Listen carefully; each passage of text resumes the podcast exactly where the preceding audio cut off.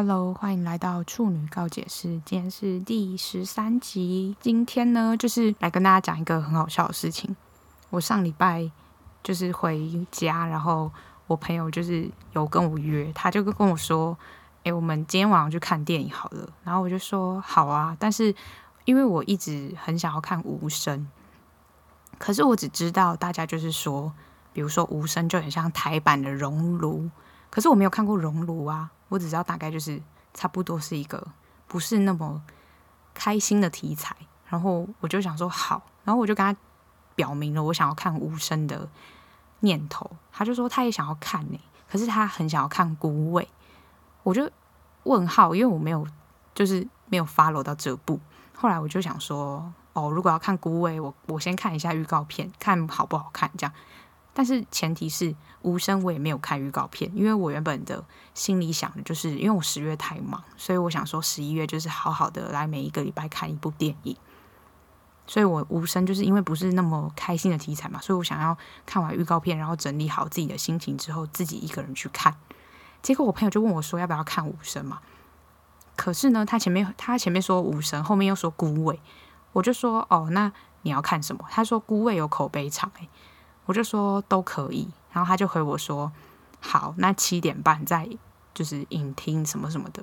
我想说这是我第一次，就是不用看时间表，然后别人就跟我讲说看电影几点，然后在哪里几楼这样，我就完全没看我们到底要看什么电影。结果呢，我觉得很好笑，因为我们俩就聊天聊聊，然后就上去就是在影厅，然后就进了就是观影的地方嘛。到他，因为我在滑我的手机，我在看我喜欢的泰国明星，这样他就偷拍我，然后拍就是拍电影票根，然后拍我，tag 我，然后我还在 Instagram 限时动态转发，转发完到开始看电影之前，我都一直觉得今天是要来看孤味吧，就一开始开场的时候就看到那个刘子权，可是我在看刘子权，因为我没有对无声的演员有那么熟，我只知道刘冠廷有演，然后呢。大概前三分钟，刘冠廷就出现，我就转头，立马就是一秒不到，转头跟我朋友说：“哎，刘冠廷有演孤味哦。”然后我朋友在电影院大笑，我朋友就说：“干，今天是看无声。”然后我就说：“哈，我就说哈，我还想说孙可芳跟徐若瑄还有谢盈萱什么时候才要出现？”然后他整个就是大笑，他整个笑到不行，他觉得我就是一个白痴。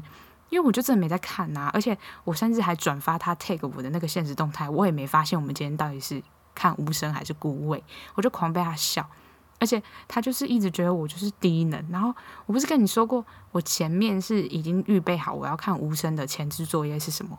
我要好好的看完预告片，然后做好心理准备，再一个人去看电影。这个完全每一个条件都不成立，大家就忽略这个咳嗽声，就是。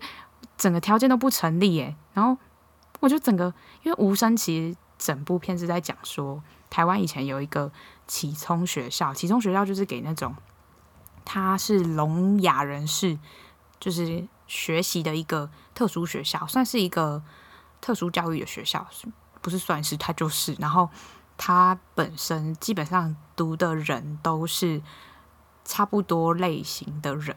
就是你一般人不会去读，就是聋哑人士才会去读，所以他们就会把，比如说我们这种听得到的人，我们就会被他们称为是听人，然后他们就会被称为是聋人，就是耳聋的聋。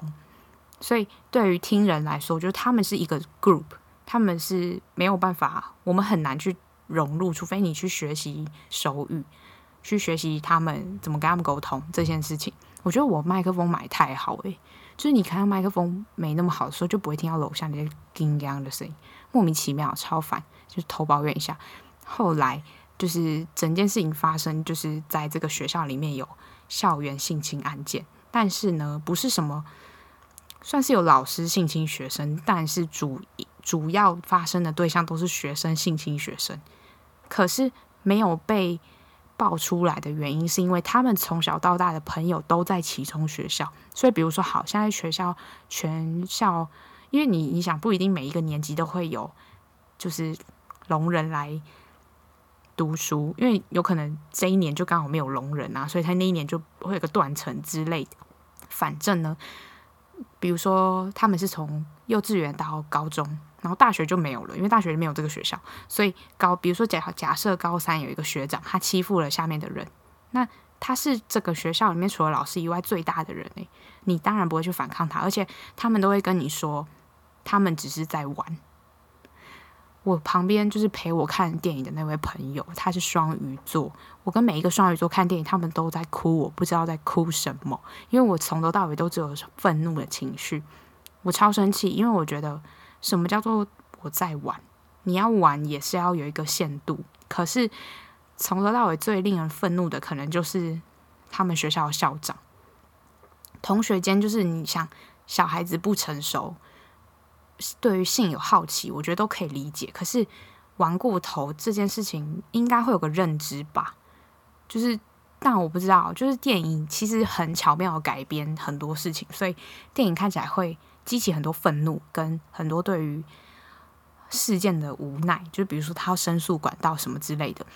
但最令我生气的是，整个学校的校长，那个校长居然说什么：“我都已经装监视器了，然后把厕所。”跟宿舍都整修了，你还觉得我不关心学生吗？他就对刘冠廷演的那个角色，因为刘冠廷演的那个角色是最关心学生的。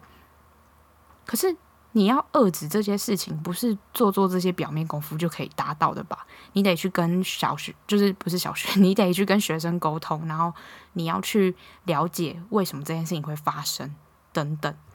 但是他这部片里面讲到很多是，其实很多受害者他是选择去成为加害者，以逃避他再次成为受害者这个命运。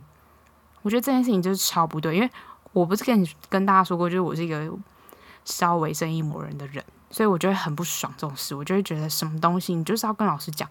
偏偏呢剧里面就有一个人叫刘子权，他演的人叫张晨，他也是跟我一样，就是觉得说。就是要跟老师说，老师会帮你。可是他们那部剧里面的老师，真的除了刘冠廷以外，其他老师都居然真实事件版本。就我看《志祺七七》里面，他有讲说，真实事件版本是那位被欺负的学生，他跟老师说，因为他写周记跟老师讲，老师居然回他说：“老师帮你，那谁帮老师？”哇靠！我。怎么能不生气？我从头生气到尾，然后我那个朋友就狂哭，我这不是看不懂他在哭什么。我觉得有难过的点，可是我真的就是所有的情绪都只有愤怒。我觉得有很多无奈，可是电影里面其实是很还是有算是一个正向的结束，而不是像现实世界这么的无奈。很多电影是，就算它是悲剧，它也是存有一些好的。怎么讲？好的结局，尽管不是那么看起来完整百分之一百的好，可是它还是有存在好的结局的可能性。可是现实不是诶，现实就很无奈啊！现实不会发生的事就是不会发生，你没有办法幻想会有一个超级英雄来救你，会有一个救世主耶稣，不会，就是你你就是要承受这些事情，而且现实很容易就是坏人就是会得逞，坏人就是不会得到任何报应。可能以后有，但我不信。我就是想看到他现在得报应啊！你做了这么多事，而且通常就是真的祸害一千年呢。你就那种人，就是真的给我活超久，然后浪费社会资源，超不爽。所以我整部片都在不爽中度过，然后跟我就是整个被强压上去看这部电影的感觉。但其实我自己白痴啊，所以我就觉得很好笑。然后看完电影之后，我就跟我朋友去逛夜市。我在夜市，我那个朋友是。高中认识的朋友，那一位朋友也是超级莫名其妙。因为我们高中的时候，就是我也不知道我什么毛病，我就去站纠察队。可是因为高一的纠察队其实就是去玩玩的，可是高二的纠察队不是，高二纠察队有点像干部。然后你要，你每个学期其实要站轮大概四五次纠察队吧，然后一次就是一个礼拜，然后你那一个礼拜就是要七点前到学校，然后站在那个校门口等，然后大家都。进来，比如说七点四十，你要从七点半到七点四十，然后你要登记七点半到，哎，不对，站的时间是七点到七点四十，因为你要开门，就是后门，学校后门是你要开的，然后你要登记的人是七点半到七点四十的人，加上七点到七点半之间各种服仪不整的人，比如说他改裤，比如说他穿奇怪的颜色的外套，不行。就是我们那时候还很严格，因为我们现在我高中，我现在的高中是比较宽松，就是他现在有开放很多，比如说你可以制服配运动服短裤进来，OK。可是我们以前不行，我们以前只能穿运动服长裤走进校门，然后你的运动服短裤是不可以出现在，就你运动服短裤不可以穿梭校门跟校外之间那一块土地，就是不行。除非放学时间，诶，放学时间也不行诶，超怪。然后现在什么都可以，超不爽。而且是我毕业一年之后就解禁。你知道制服短裤有多好穿吗？就睡裤啊，然后制服长裤超热超闷，就是那种太空棉，我在发疯诶，不知道大家可以去 Google 一下太空棉材质什么，超难穿。反正我跟那位朋友就是我们站了一个礼拜的纠察队。然后我们就，因为你你想你站纠察队，我跟因为他是排，就是你们班可能只有你参加纠察队干部，所以其他人可能都是其他班级的，那你就是去认识人嘛。然后我那时候高二，其实已经算是蛮活泼的，所以我就主动跟别人聊天啊什么的。我们两个就是一起站纠察队，站了一个礼拜，就聊了五天的天，这样聊完之后呢，我们两个全部退纠察队，我们两个超荒谬。我们退完纠察队之后，我们还很好诶，重点是我们两个从。高一到高三从来没有同班过，然后我们很好。他好像是我大学四年以来最常联络的高中朋友。可是每一个听到我跟他认识的人都觉得，哈，为什么你们两个会认识？超怪。然后为什么讲到这个朋友，是因为这个朋友跟我很好嘛？因为我们大学的时候真的就是很频繁联络，因为我们两个就是，但我每次跟他在一起都会做很多蠢事，比如说我就我现在都被叫被他叫做孤味小姐，他就会一直狂呛我。他就说：“请问你那天是看孤味吗？超烦，很想要揍他。为什么讲到他？就是因为他跟我另外一个国小好朋友很好。然后那个国小好朋友超好笑，是我以为就是他没有在听我的 podcast，结果那位同学他在听我的 podcast，他还跟我那个高中纠察队的那位朋友说什么，他都有听，然后他还有看我 IG 直播什么的，我觉得超好笑。而且我那位纠察队的朋友，就是只要很长的东西他都不会听，所以他绝对没有听过。”就是处女告解释，我就原谅他，因为我就知道每个人不是那么不是那么有，是大家都喜欢一样的东西，OK，可是我可以接受。可是讲到这件事情就很好笑，是因为他们两个有一起出去玩，他们两个就在讨论说，我从小到大有没有变？因为我国小的那个好朋友是我们好到我每个礼拜六日都会去他们家玩，就是我们家其实离他们家算是有个一两公里吧，然后我还骑车去他们家，每一个六日其中一天。就会骑去他们家，然后跟他一起玩，然后我也不知道在玩什么。现在想起来超好笑，就是我们就是可能可能玩电脑，可能看影片或者看电视，然后我们就可以玩一整天，然后就吃个饭之类。我觉得我都会在他们家吃中餐，我觉得超好笑啊！现在想起来就是小时候怎么随便玩一玩就一天就过去了，好怪。然后因为上国中之后，就他跟我读不同的国中，就没有那么好，就是说还是好朋友的感觉，可是。毕竟就是生活圈不太一样，所以他们俩就在聊说我小时候是怎样。因为认识我的人都可能会觉得说我我就是一个不太在乎别人想什么，然后我觉得怎样就怎样的人。我说对于我自己，我不我就不现在不太想管别人，因为我等下跟大家讲一件我觉得最近发生最荒谬的事，就在刚刚才发生的。反正他们就觉得说我从小到大都是长一样，就是对于。很多事情的看法都是一样，然后我就觉得，可是不对吧？我觉得我国中有改变一大段时间，然后高中也有改变一大段时间，大学也改变一大段时间。我觉得我每年的细胞都在更新，全部重新活一遍的感觉。因为不是有一个说法，就是说什么每七年人类的细胞会重新，就是等于是死掉一轮又重新活一轮，不是同时，就是轮流，好不好？大家就轮流七年，可是就是那个轮流的间距，大家都全部真的都。最后一颗细胞死掉，加最后一颗细胞活出来，差不多就是七年，所以大家就会说，每七年你就会重生一次。就比如说你想法来大改变，你的人生可能会有一些意外惊喜之类的。但是我真的觉得我每年呢，我细胞被死太快，然后分裂也太快。我是怎么超级赛亚人？没有，我自己乱讲。但是我就是觉得，我真的每一年都有觉得自己在改变，可能改变的是细节。我后来听他们讲之后，我觉得我可能改变的是细节，而不是本质。那所以可能只能这样讲自己，就是可能自己本质是好的，所以不用改变太多，所以只要改变细节。就是我的中心思想没有变，可是我怎么表达我的中心思想可能有变。好，怎么无声可以讲十几分钟？讲完无声之后呢，我就是讲无声的点是，我觉得大家可以去看。我没有看《熔炉》，是因为。我觉得韩国有时候拍的有点 over，有点看不下去，所以我就没看。然后可能我之后会把《熔炉》找来看，但是我觉得以最近的国片来说的话，就是《无声》很好看。哦，大家就会问我说：“你刻在你心底的名字到底是看第二遍了没？”还没，没空，完全没空。我现在读泰文、读德文，然后还要上班，然后还有运动之类的，就很忙。哦，还要录 podcast，就很忙。所以，我大家就会觉得说：“哎，怎么上一集只有四十五分钟？会补给你们好吗？”还有一个礼拜没更也会补，就大家不要着急，就都会。拜托，就是放过我，求求你们。然后。就推荐大家去看《无声》，我觉得这种片就是要在它上映的时候去支持，让更多的事件就是被大家看见，而且他们其实算是少数族群，就是从比如说里面一定会比手语那些的，因为我小时候有参加过手语社，所以我小时候比就手语社要表演一一首手语歌给大家听，所以我那时候比手语的时候就觉得好难哦，就是你想我们学他们的语言，他们只是。比而已哦，他们就这么难，然后我们还要写，我们还要讲，所以他们对于我们的可能更难，所以我就觉得看完这部片，可能就是对于社会有很多不公感到很愤怒。可是我自己个人的心得，可能是觉得以后遇到跟我不一样的人，我应该要更就是不用到完全可以理解他，可是你起码要就是体谅别人。我觉得不是同情，因为。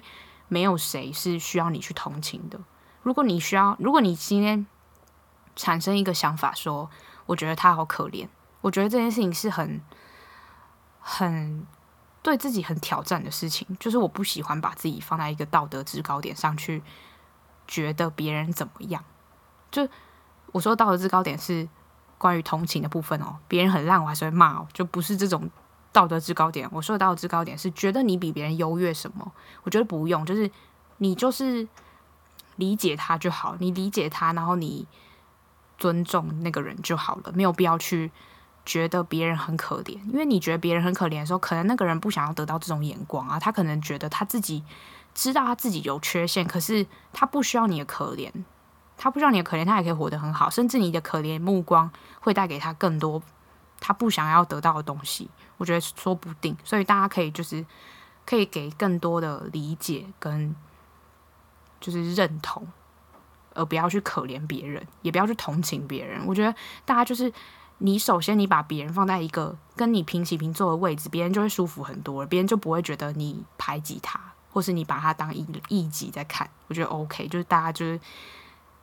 也没有啦，大家就是希望，如果觉得认同我这观点，就这样做。那如果你还是想要可怜别人，那那就去可怜吧，就是你们自己的事，也不干我的事。但是我自己阐述我自己想法是这样。然后呢，我不是已经二十二岁了吗？我就在想说，为什么我还会遇到这种事情？我就在刚刚吧，我觉得这件事情就是让我没那么生气。一开始很生气，事情的由来就是，反正我有个很好的朋友，他就。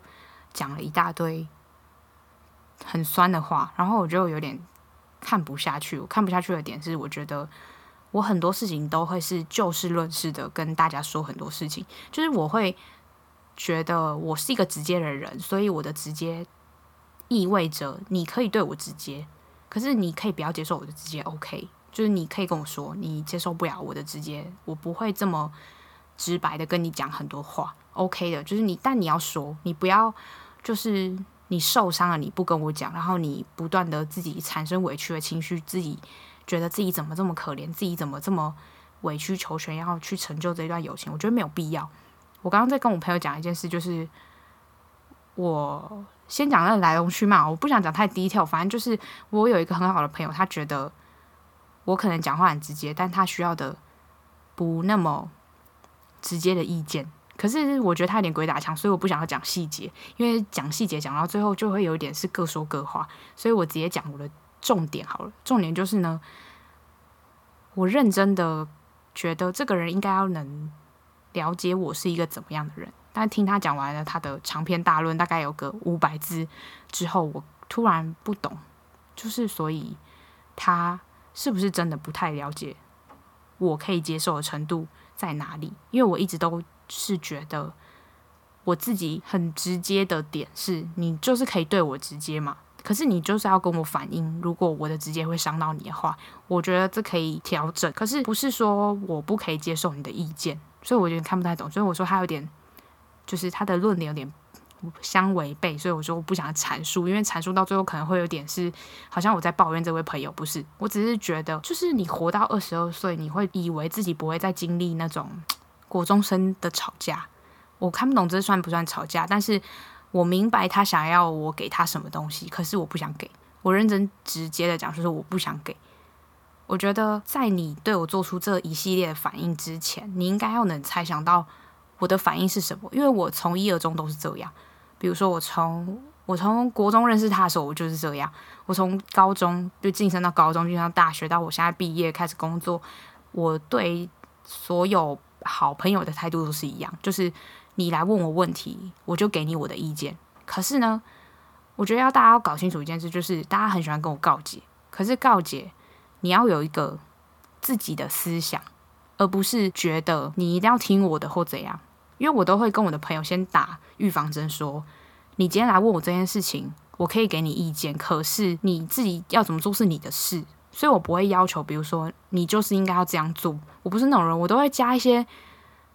保留空间，就我会说你可能可以这样会比较好，我都会这样讲话。可是你知道有些人会选择性失聪，他可能就可能或是应该，他就会把这些嗯副词省略，我就有点看不太懂，所以我后来就放弃了，因为我不想解释这么多，是因为我觉得突然有一种可能，如果你看不懂我的本质是什么，那你可能也不用委屈你自己。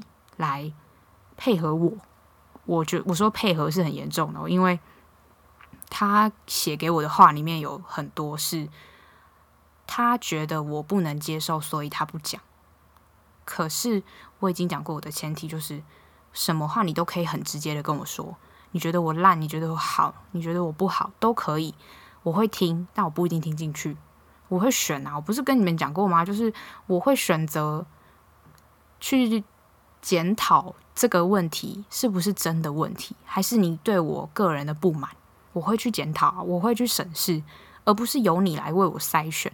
你为我筛选，你什么话要跟我说，什么话不要跟我说。之后，你就要为你自己没讲出的话负责。你不可以突然有一天说出这些话之后，丢一句说：“我其实很想跟你讲这些话很久了。”我只会回你一个 fuck，就是我只是觉得 so，你跟我讲这些要干嘛？你没有跟我讲过啊！你如果一开始从头到尾就跟我讲过，你觉得怎样怎样，我们之间的关系会比较融洽，或是你会比较舒服，就都可以调整。可是我不喜欢别人委曲求全，配合谁之后，自己心里默默的演了一出舞台剧之后跟我说：“哎，你知道主角是你吗？”我问号，我真的问号，我我就超级不推荐这种做法的，而且这种交友模式很怪。我觉得很怪，我就认真的觉得很怪，所以我一开始看到很多他打的字的时候，我是有点生气，但生气到最后，我就想说，怎么这么好笑？因为我以为我已经二十二岁，不会再遇到这种事情。但我现在的心态是，我觉得也不是什么谁要给谁台阶下的问题，而是我觉得我自己对于不理解我的人，我也不想要辩解了。因为我会觉得你所有的论点都是自己觉得站得住脚的嘛，那你既然会打这么长篇大论，就代表你觉得你的每一段的论点都是核心，都是很明确的。那我在跟你讲说我怎么想怎么想，你也会只会觉得我就是在辩解。可是我觉得没必要，就这样吧。就是你如果我真的有觉得，我觉得这我只是单方面放弃辩解，就是我完全不想要在乎你怎么想了。那这样是不是放弃？就是你知道。不想讲那么明白，但就是差不多。因为我从我我觉得我很酷诶，我刚刚从七点半生气，生气到八点，然后从八点再跟我朋友聊这件事，聊到十一点，然后我在笑。我朋友就说你有病，然后我就说，我突然觉得自己有成长。我的成长是觉得我在面对这件事情的时候，第一时间当然是会生气，对于别人的误解或是别人，我哦。我要讲一件事，我最讨厌别人乱自揣测我的想法，就是我可能不想辩解的原因，就是因为他所有的想法很多都是在揣测我怎么做。比如说，他揣测他跟我说了这句话之后，我会怎么回应他。然后呢，我就不懂，就是这什么心态，所以我不想要回。我不想回的原因就是我不喜欢嘛，而且我不想解释，这解释这么多要干嘛？解释这么多你也觉得我在辩解，那何必？就这个整个就是一个无效沟通，所以我不想要去讲，就完全不想。所以我就跟我朋友说，我觉得我长大的点是这个，就是我以前可能会很激烈的想要去辩解，说哦，就上一集讲那个啊，就是我那个朋友，那个他不是我朋友，那个同学，他就是。比如说，他觉得我态度不好，然后我态度傲慢，我就跟他讲说，我可能不是跟在跟你讲之类的。我我以前会去辩解这种东西，但我现在觉得 let it go，就是你开心就好。就是人活着，就是你选择你舒服的样子嘛。因为他也跟我讲，就是他刚刚打一打串，就说我们可能都要找到我们彼此觉得舒服的点。可是现在你让我不舒服啊，就是他整个让我很不舒服。不舒服到我甚至不想要去寻找到底哪里舒服，就是我整个不想要，我整个就是觉得何必？因为我现在看开的点是，我觉得人生很短，就是我真的时间不够，我没有时间吵这件事情，我也不想要去。就是我觉得这个感觉是很奇怪，因为那一位朋友是我很久很不是很久很多年的朋友，基本上是好朋友等级。好挚友，挚友中的挚友的等级。可是我居然面对这件事情的时候，我就有一种觉得，我怎么怎么感觉又学到一课，就是原来你以为别人会很了解你这件事情，就是你真的不要自以为，就是你要有自知之明，就是你可能身边的人了解你的程度真的没那么高，就是。觉得了解这件事情之后，就可能对于很多别人不理解你或是误会你的事情，你就都不在乎。我现在整的就是不在乎，因为我看到他打一大堆，我也不知道回什么。因为我觉得，就像我前面讲嘛，回什么都像辩解。那我自己如果打了很多理论，然后别人又回复我，我就打再打下去，然后他又再回复我，我觉得没完没了，好烦哦。所以我现在就先把我自己事情做完好了。反正如果你这么。如果你这么需要我的话，你就自己来找我好了。我也不想要讲什么，因为我不知道他会不会听这集啊。随便，反正我现在就是自己宣告，就是我自己单方面放弃辩解，我也不想辩解，因为辩解没有意义，就是这整个沟通就是无效。因为沟通是要，比如说我跟你讲，你有理解我现在的想法。我说我现在是，你不要再揣测我的想法，就是你真的接受别人讲的。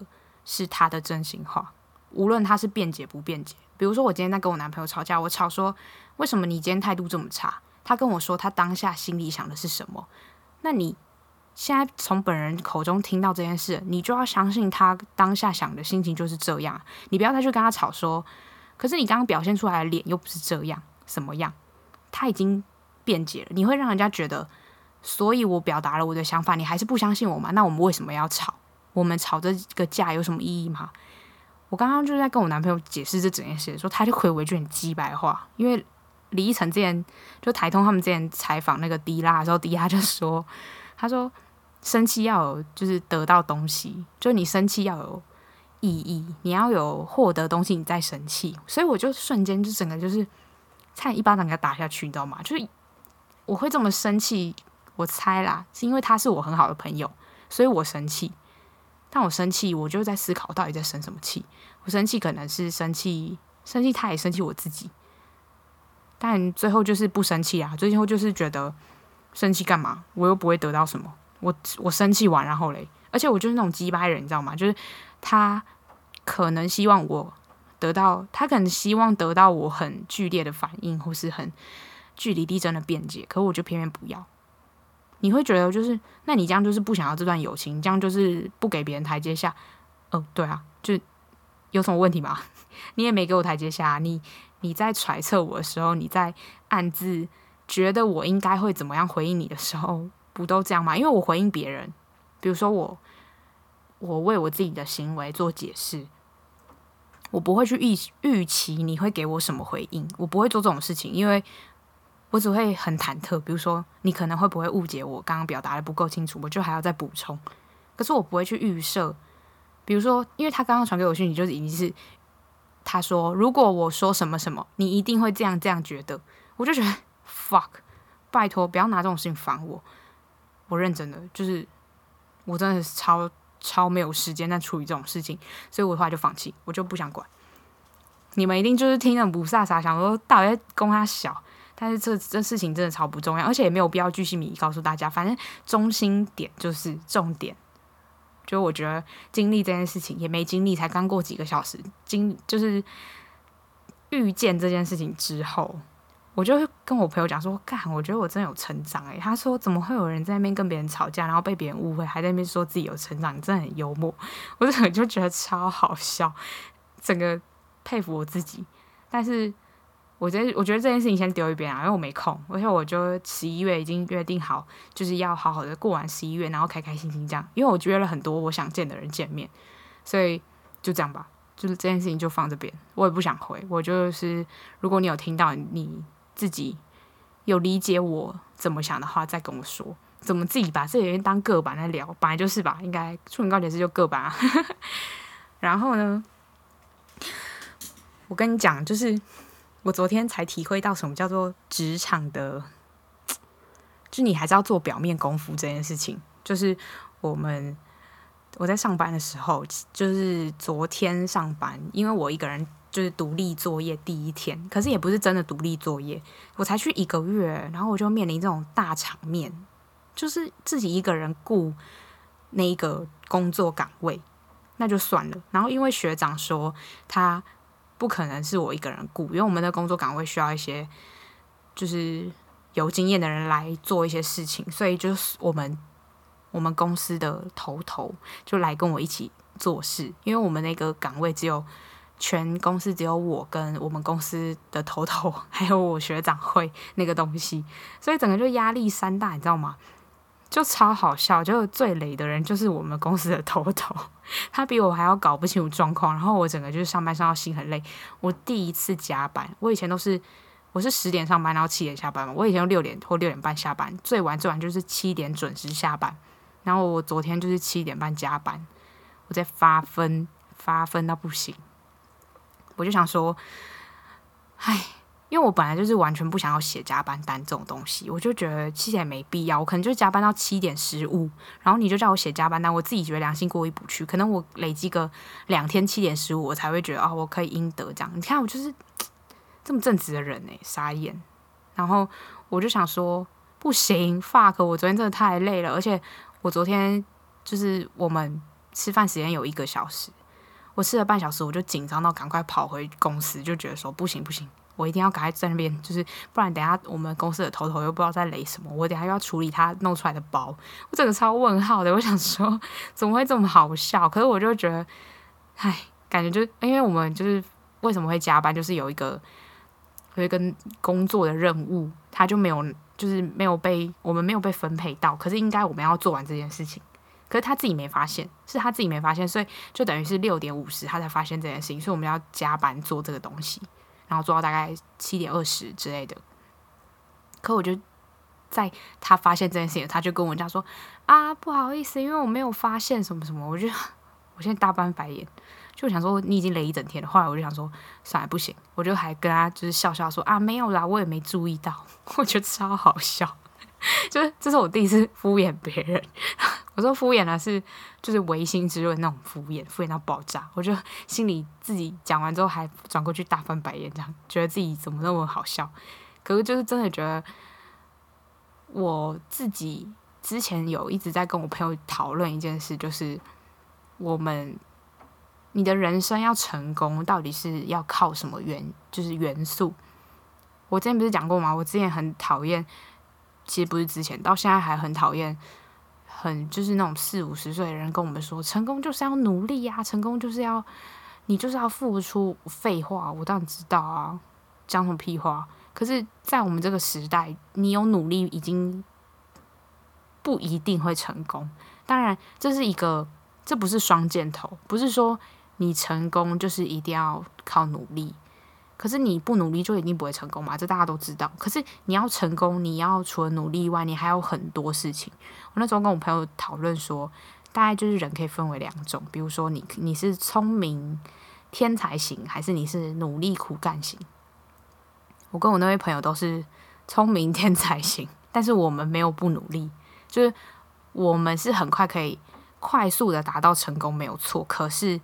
这也是要归功于我有那个可能百分之二十的努力。对于努力苦干型的人来说，一定超不爽啊！比如说，他要努力百分之八十，然后他的天分只有二十，可是我们觉得完全相反。可是我觉得无所谓啊。对于你要不要努力，或是你有没有天分这件事情，我觉得还有一件更重要的事情是你有没有认真的看待很多事情。我很讨厌别人不认真。不认真的点是，如果你今天已经决定你要做这件事情了，你可以有松懈的时刻，可是你不能有带玩笑的时候。就是大家可以轻松，可是你不要给我随便。所以我很多时候看到那种很不认真对待他自己要做的事情的人，我都会觉得随便，反正你不要来问我，因为我受不了这种不认真的人。我觉得比起努力不努力跟有没有天分？我更在乎你有没有认真的对待你自己要做的事。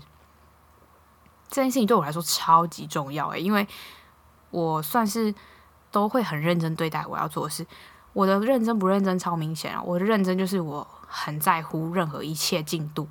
我不认真就是这件事情虽然我要参与，但是对于我衡量之后，可能对我人生超级没有帮助。可是我必须做，很多事情都是这样。很多事情你你要做这件事情。但是这件事情对你人生没有什么帮助，比如说学数学吧之类的。但是你就是要认真，就是你还是要做这件事啊，这是你必经的必经的过程，应该这么说。所以对于这种事，我就超不在乎。比如就是，比如说这个报告超无聊，然后我根本就对我的总平均完全没有任何影响，我就会说哦，没关系啊，那你们想怎样就怎样，我就配合。你们希望我做什么就做什么。可是你知道，我就是一个。超极端的人，我平常在乎的样子根本就不是这样。我平常在乎的时候，就是比如说我要当 leader，然后我要我要 control everything 之类的，就是这个反差会让别人很惊慌失措。他们会觉得为什么你这件事情这么不在乎？而且当我把比如说掌控权跟主导权丢给他们的时候，他们就会很不懂我们接下来要往哪边走。我就觉得 好好笑，大家真的是很可爱。可是对于这种事，我就真的超不在乎，因为我。一直都有一个原则，就是我时间有限，我要做我自己觉得现在对于我人生中最重要的事情。无论是赚钱，无论是学东西，无论是运动或减肥，这些都是我会去衡量，比如说先后顺序之后得到的结果。所以其他不重要的事情我都不想做，除非这件事情是可以让我开心的事，比如说看小说或是看影片，这件事情对我来说重要啊！我拜托，我看完超爽诶。我整个就是很重要，对于我的玩乐很重要，可是别人的事情我就不重要，所以我有时候会其实蛮觉得我前期对大家耕耘太久，然后大家就给我习惯性就是给我丢垃圾过来，就我整个就是一个大垃圾桶，我这已经不是垃圾桶，我是大垃圾场吧，就整个就是超多人爱丢垃圾给我，可是我没有说这样不好，可是有时候就是当我会觉得。这又是面临一个天人交战。比如说，我真的没时间，可是我也很想要帮你，我会想要听你最近遇到了什么困难的事情，然后我也想帮你。不用说到解决，不可能是解决，因为你的人生是你自己要解决的。比如说，要给一点小意见之类的，可是你你就是想要听我的意见嘛，所以你来问我。可是我有时候真的是可能有时候没时间听，我还是会跟我朋友说，好，不然你打字，然后我等下再回。我说我先什么什么，我在忙什么什么的，OK，这样。我觉得我的朋友都还算可以沟通，就是还能理解，就是我就是一个很很多事情要做的人。我那天跟我朋友说，哎、我真的觉得上班之后开始好累哦。他说有没有可能是你自己下班时间太忙？我就算了一下，我的下班在干嘛？然后我就想说，干好了，我不聊了，我先去做我自己的事情好了，不然不然就是去休息，因为我今天看。理科太太的影片，他讲了说你有多么不会拒绝别人，就是他讲一个很好的话是，我觉得你对于自己说了多少 yes，就是对于别人说了多少 no，这是什么意思呢？就是比如说你跟自己说你好，现在在做这件事情，那你这件事情的时间就会被拉到自己的部位，就是呃怎么讲，拉到自己的空间内。那你这个时间就是绝对都不能分给别人啊。所以别人如果在这个时间来跟你要你要做的事情的话的时间，就不可能，你就只能对别人 say no。所以你对别人说了多少 yes，你就对自己要做的事情说了多少 no。就你有多 不会拒绝别人，又到喝水时间，所以我就在仔细思考我自己到底，其实我算是一个很会对别人 say no 的人了。现在，可是还是会被一些 小情小爱，应该说小情小爱。我对我男朋友就很会 say no，欸，我整个就是 怎么会这样？我的人生克星是朋友吧？怎么这样讲？怎么会有人这样讲话？怎么会有人这样讲朋友？但是我就会有一种很觉得。我可以帮你的地方我就帮，或者我可以体谅你的地方我就体谅你，所以我是这种心态才会造就我前面说的为什么会很生气，我会很有一点难过的感觉，就是因为我会尽量的想到你的所有情绪的可能性，才会去跟你讲这件事，而且。拜托，就是经历这件事情之后，我就跟大家讲说，如果你真的不想要听这么直接的意见，或是你真的就只是想要我的安慰的话，你可以直接说，你可以直接说，我就是想要听什么什么什么，从你嘴巴讲出来的什么什么什么，你就跟我讲啊，你跟我讲就讲给你听，我就原封不动打给你，然后用我的语气打给你，就大家这样互相直接一点比较好。我真的有点受够很不直接又很玻璃心的人，我是认真的。有些人的玻璃心我可以忍，但是你自己演完自己的独角戏之后，跑来怪罪我没有照顾你的玻璃心，我没有办法忍，我真的不行。怎么又讲到那边？所以我就说，看完理科太太那个影片之后，他就在讲说，你自己需要去规划你现在人生最重要的课题是什么，然后你要把那件事情放在最重要的地方，就是 priority。你就是要把它最放在最重要，其他事情什么事情来都不可以阻挠你。什么儿女私藏去死，走开，全部都不行。你要认清你的人生。比如说，李克太太举例，他自己工作时间每天都是固定的，然后他除了工作时间以外，他还要再拨三个小时以上给他的家人，要陪伴他们，要相处。这就是他人生规划。那你的人生规划是什么？就我的人生规划，当然现在是以上班为主。就上班的时间就是大部分占掉我所有时间，上班也不能做别的事，所以上班就是就是放在那边这样。其他下班的时间，我当然只能排我需要学的东西，或是我需要精进的技能，其他才是别人。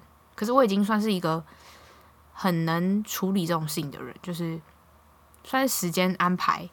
虽然说这是本人就是大拖延症患者，但是还是时间的安排是 OK 的，就是已经。没办法，就是怎么讲，我如果落掉的，我就会想办法补上。可是我就是最近觉得，为什么我会最近觉得这么累？可能是因为我睡太多。因为我以前大三、大四的时候都没那么累，每天都精神奕奕。然后我就只睡四五个小时，可是现在就是有点睡太多。我现在都会从比如说一点，然后睡到早上七点。可是我不是说我前面睡四五个小时吗？我现在就有六个小时，而且我今天算是比较晚睡。现在是晚上十二点十一分，我就算是平常我比较晚，所以我平常就是上运动完，然后回回到房间，我躺在床上超白痴，躺在床上看小说看到睡着。然后我男朋友说我最北七的事情就是我每次都会握着手机不让他拔起来充电，然后他就充不了我的电。然后隔天早上起来，我又发现手机怎么没充电，然后我就很生气的跟他讲说。为什么你不帮我手机充电？然后他就整个觉得很问号。我现在想起来，他还蛮可怜，整个就是觉得他这生来被我压榨的。哦，跟大家讲一件事，就是我今天休假，所以我就跑去一个地方，就是台北鱼市。我之前就在看泰国的节目，就想让泰国人来台湾玩，到底都去什么地方？他们就是只在台北，他们就有去什么一零一美食街啊，然后也有去信义区的竹村居酒屋，然后有去西门町走，然后有个特别的地方就是，居然会被列为一个景点是台北鱼市，而且他们在台北鱼市里面，因为台北鱼市是有分两块，有一块是比较有规划是上引水产的部分，然后我今天是去上鱼水产部分，然后台北鱼市也算有经过啊，但我没有走进去，就只是进去晃一下而已，没有认真的逛，因为我就只是想吃上鱼水产的海鲜。但我觉得那里超棒，因为我在那里看到节目里面的话，他们是在里面随便走都遇到泰国人，所以代表泰国有在把这个列为一个景点欸。因为我那时候看那部节那个。那一档节目的时候，想说台北有什么好玩？我想看看外国人怎么玩台北，因为我就是也觉得台北有点腻。我每次去的地方就是松烟成品，然后，然后哪里 没了？然后星光三月吧，或是新义成品，其他地方我就觉得超无聊。不然市民大道那一整条之类吃饭，就觉得到底还有哪里有景点？因为我该去，比如说什么海芋季。之前也去过，所以我就去过一次地方，不会想再去。我就想说他们怎么玩台北嘛，就看到了台北鱼市。我就我超爱吃海鲜。之前去冲绳玩的时候，就每一次都去吃海鲜，因为冲绳有一个市场，它叫做第一木质公社市场，它就是一个基本基本上有卖菜、有卖日本料理，然后它有一个鱼市。它就是你在一楼的地方可以挑好，比如说你要海胆，比如说你要什么黑那什么黑沟，就台资人很爱吃的那个，还有龙虾，或是你可以选什么北极贝，或是什么蚌壳类之类各种，或是生蚝，然后你就选好你的东西之后，他会带你到二楼，二楼就是你付一人五百块，你就可以就是请他帮你煮。比如说那时候我第一次去冲绳，我去冲绳三次嘛。我第一次去冲绳的时候是吃，嗯，我跟我男朋友去吃龙虾，我们点了一个龙虾，然后点了一个海胆，它海胆超大颗，然后还有点了一个很漂亮的，那个是什么贝啊？但是很漂亮，很好吃。他们的他们的蚌壳类都是做沙西米，就超好吃。我第一次吃到这种 Q，就是有嚼劲的，就是生鱼片，我觉得超好吃。然后我们还。点甜虾，就是那种不是甜虾，天使虾，超大只的那种，就一根一根，你知道才卖多少吗？不是一根啊，一只一只虾才卖一百日币，超便宜耶！我直接点五只，然后那个龙虾他就把头拿去熬汤，然后身体的部分就做刺身，整个超级好吃。然后从那一次之后，因为第二次去就跟我们家人一起去，所以我又带他们去吃。可是第二次去的时候没那么好吃，是因为。可能烹煮的人有换，所以就不是同一间店煮的，然后我就觉得没那么好吃。第三次去的时候，第一木质公社市场就关门，因为它要整修，因为它太老旧，它从它已经几十年了，应该是几十年。它就是一个很，它其实算干净，因为我觉得日本的道街道都算干净，市场也算干净。可是它毕竟就是老旧，而且它每天游客数这么多，所以它的。比我不是跟你们说二楼可以烹调那些东西，然后吃饭的地方那有点小，所以他们可能要想要把那边扩大，就是比如观光的地方可以再更大，然后住宅都迁走之类的，他们就在改建这些东西。所以第三次去的时候就没有公社市场可以吃，诶，我就在 Google 想说去冲绳怎么可能不吃海鲜？就有一个博港鱼市场，我们去那里之后整个就是挖到宝。博港鱼市场超好吃，我会知道博港鱼市场是因为之前大嘴巴录一个 vlog 吧，反正艾莎是冲绳人，他就带他们去吃博港鱼市场。我吃一整盒，就是有一个保丽龙盘子，差不多就是一个 iPad 的大小，十点七的那诶九点七寸的，因为我现在看到我面前 iPad 差不多那个大小，那么大一个盘子，然后里面装满了甜虾，那样子才五百日币。我吃了几只甜虾，你们知道吗？我算了一算，它起码有五十只，我吃了五十只甜虾才五百日币，所以一只才十块三块钱，就三块台币，超便宜耶！狂吃，那博港鱼市场超好吃，所以是就是我真的超爱吃海鲜。我今天就去那个上野水产的部分，我们就在看，看了之后就看那个海鲜拼盘，因为就有一个店员就跟我们介绍，然后我们今天就是其实今天就是去早餐就直接去吃海鲜，吃到超撑，然后才。两百块，因为有算服务费，所以其实不算服务费的话，才一一千八吧。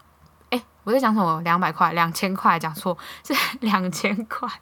讲什么两百块？笑死！因为我刚才一直在想，就是什么三倍券两百块什么的，脑子昏掉。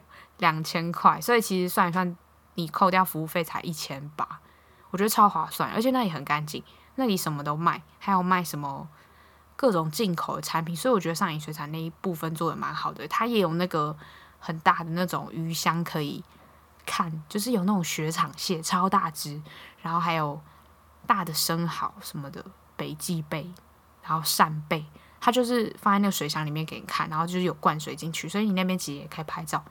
我其实去那里就是去拍照的，就拍照之余，然后顺便吃东西。可我真的觉得，以那个价位，你不用出国，然后你吃到这么新鲜的海鲜，算不错。而且我吃下来很饱诶，还是因为我最近在饮食控制，所以就是吃的很少。我不知道，但是我真的觉得那里 CP 值蛮高的，因为你该吃的都吃到。它有一个海，它海鲜拼盘里面有一个是鲍鱼，它鲍鱼超好吃。我以前觉得鲍鱼超臭，而且它有。生蚝嘛，生蚝也超鲜，整个就是哦，好想来吃哦！我现在又饿，整个就是我今天气饱，我今天整个就是大气饱，我什么都没有吃晚餐，我就是在喝水，一直在降火。今天就是算是有点看开的一集，负能量有点小多，我就是尽量不要把负能量，因为你看前面我讲无声，然后又又在讲那个。无微博诶，自己的私事。这一集就是估计是没办法到一个小时啊，就差不多现在五十分差不多。然后接下来，反正年底前会把剩下就是少掉的几这几分钟就都会补给大家的。所以这一拜就先这样咯，希望大家二十几岁了不要遇到跟我一样的事情。